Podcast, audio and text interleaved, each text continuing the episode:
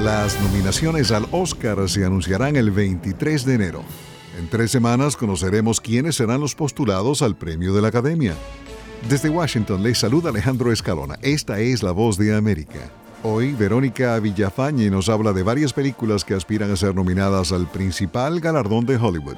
Representando a España, la Sociedad de la Nieve sobre la tragedia de los Andes quedó entre las semifinalistas para Mejor Película Internacional. La acompaña la mexicana Totem, el segundo largometraje de la directora Lila Vilés, que explora la vida y pérdida de una familia a través de los ojos de una niña de siete años. El crítico de cine Carlos Aguilar dice que a pesar de que ambas son muy buenas, la Sociedad de la Nieve tiene más ventajas. Yo creo que de las dos, la que tiene más posibilidad de llegar a las últimas cinco nominadas es La Sociedad de la Nieve, la española. El distribuidor es Netflix, que es una compañía que le invierte bastante a la campaña de, de, premios de las películas. Además, quedó como semifinalista para efectos visuales, maquillaje y banda sonora.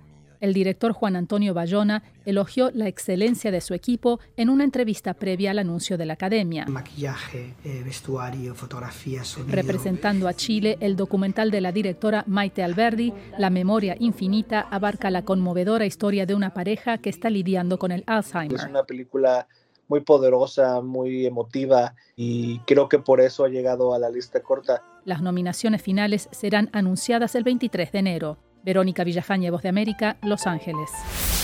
Los trabajadores con salario mínimo del estado de Nueva York, conocido como el Empire State, recibieron un leve aumento de sueldo a partir del 1 de enero de 15 a 16 dólares la hora. Eso incluye a trabajadores como el personal de seguridad y ascensoristas de edificios de la isla de Manhattan, como el Empire State Building, cuya terraza de observación recuerda películas como An Affair to Remember con Cary Grant y Deborah Carr o Sleepless in Seattle con Meg Ryan y Tom Hanks.